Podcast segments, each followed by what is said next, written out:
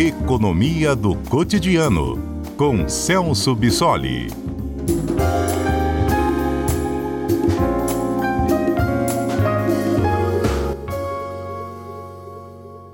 Celso Bissoli é doutor em economia e às quartas-feiras está conosco no CBN Cotidiano, nos ajudando também a entender o noticiário econômico.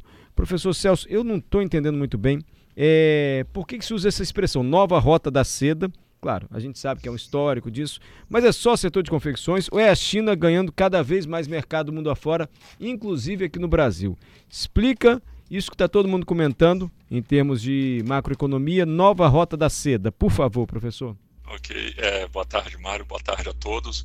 É, realmente, é, essa expressão nova rota da seda acaba sendo uma, uma referência àquela rota da seda né, que existia aí na, na história, que mostrava os fluxos de comércio entre a Ásia e a Europa, mas esse termo atualizado agora se refere a um grande projeto que foi lançado em 2013 pela China, que, que busca ligar, é, via projetos de infraestrutura, várias regiões do mundo. Então, esse projeto prevê construção de rodovias, ferrovias, portos, obras no setor energético, né? então construção de oleodutos, gasodutos, e isso originalmente ligando a Ásia com a Europa, mas também isso foi expandido para países da África, da Oceania e aqui da, da América Latina. Então, na verdade, é um grande projeto chinês de ampliar a sua influência econômica pelo mundo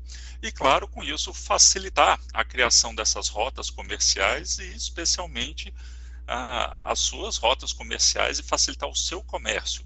Né? E aí a gente está falando de um grande projeto da casa de aproximadamente um trilhão de dólares, o que para nós, aqui no Brasil, significa algo em torno de 5 trilhões de reais.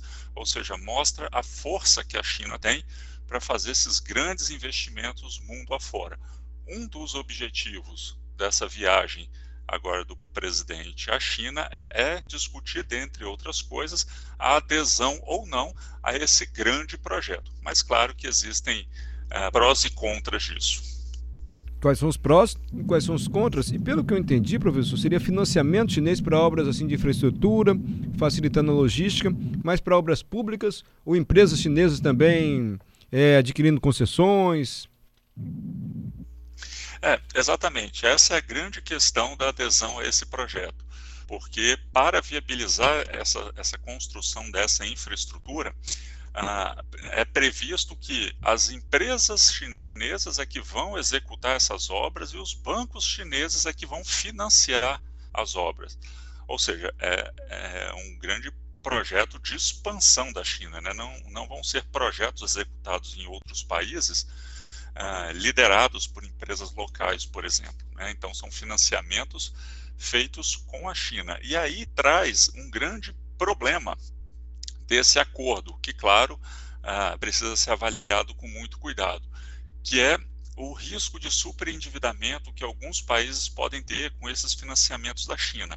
Né? É claro que o Brasil teria que avaliar isso com bastante cuidado para ver se vale a pena ou não aderir a esse financiamento, a esse projeto. Mas o histórico também é importante é, da gente olhar. Aproximadamente 140 países pelo mundo já aderiram a esse grande projeto chinês. Só que 42 desses países hoje já têm um comprometimento de dívida com a China que supera os 10% do seu PIB, que é um patamar bastante significativo. E claro que isso, em termos práticos, significa um poder de negociação e um poder de barganha da China nas relações internacionais bastante desigual. Né? É claro que se o, o Brasil aderisse a esse projeto, e também entrasse num nível de financiamento e de endividamento como esse, isso poderia ser prejudicial para as nossas relações econômicas internacionais. Agora, claro que o histórico que a gente observou para alguns países não necessariamente significa que isso também vai acontecer com o Brasil.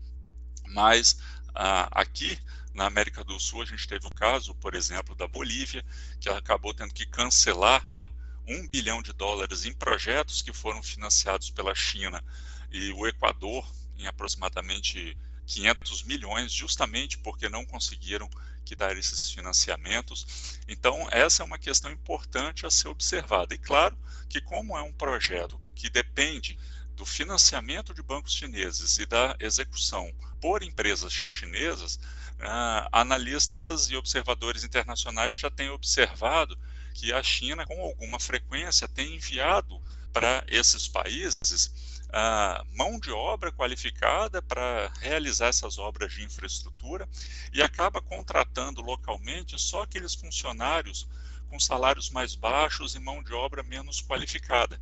E aí, depois que esse grande projeto se encerra, né, aquela região que recebeu uh, aquele investimento acaba se beneficiando relativamente pouco desse grande investimento, caso tivesse empregado a sua própria mão de obra.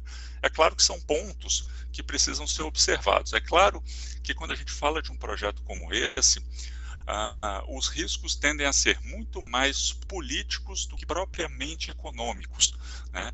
porque a gente não pode esquecer que o Brasil tem uma relação econômica interessante com a China, nosso principal parceiro comercial, mas em segundo lugar vem os Estados Unidos, e a gente sabe que os Estados Unidos e a China né, têm relações um pouco conflituosas em relação à geopolítica internacional. Então, se o Brasil sinalizar adesão à China sem qualquer outro tipo de adesão a algum plano, como por exemplo o que foi lançado em 2022 agora pelo Biden, né, estabeleceria uma relação um pouco desigual no comércio internacional. Isso não seria interessante para o país. É, é uma conta difícil assim de se equilibrar. No caso do Brasil, por exemplo, não pode desagradar os americanos, que é um ótimo parceiro comercial, ótimo assim no sentido de volumoso parceiro comercial. Contudo, é evitável é, esse essa nova rota da seda, professor? Como ficar de fora disso com o poder avassalador chinês crescendo mundo afora? Bom, a princípio é, não seria tão problemático, porque mesmo não fazendo parte atualmente desse acordo, o Brasil já é alvo preferencial de uma série de investimentos estrangeiros que a China tem feito, né? inclusive com a construção da ferrovia é, transoceânica, né? o Brasil já está previsto para receber alguns desses investimentos, então não aderir a esse projeto nesse momento não significa que o Brasil vai ficar de fora é, de todos os investimentos que a China vai fazer.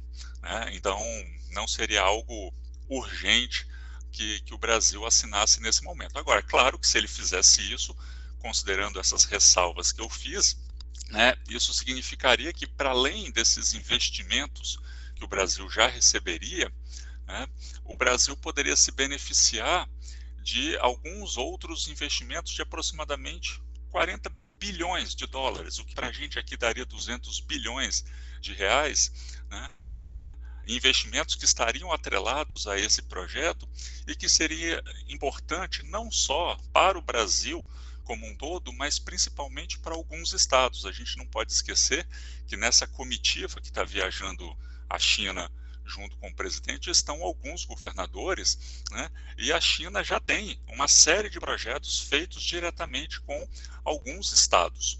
Né? Só para os ouvintes terem ah, algumas, alguma ideia, né? daqui dos 26 estados brasileiros, 23 já contam com projetos chineses na área de mineração, de agricultura, de indústria, na área de telecomunicações, inclusive até no setor médico. Né? Então, estados poderiam se beneficiar disso. Então, considerando essas observações que eu fiz e avaliando qual seria o poder de barganha que a China teria com o resto do mundo, mas principalmente com o Brasil, a, a princípio a adesão a esse projeto seria uma iniciativa interessante. Diferente de alguns outros países que tiveram problema com esses projetos, a gente tem que lembrar que no, a nossa corrente de comércio com a China é superavitária, ou seja, nós vendemos para a China mais do que compramos dela, né, o que indica que a gente teria uma capacidade positiva de pagamento desses financiamentos. Ótima explicação e análise. Obrigado, professor Celso Bissoli. Até a próxima quarta-feira. Entendi direitinho agora o que se propõe com a nova rota da seda, prós, muitos contras que o senhor falou aí, e como é que fica o Brasil diante dessa possibilidade de agradar os Estados Unidos, mas não ficar fora também das oportunidades geradas por esse projeto gigante da China. Obrigado, professor.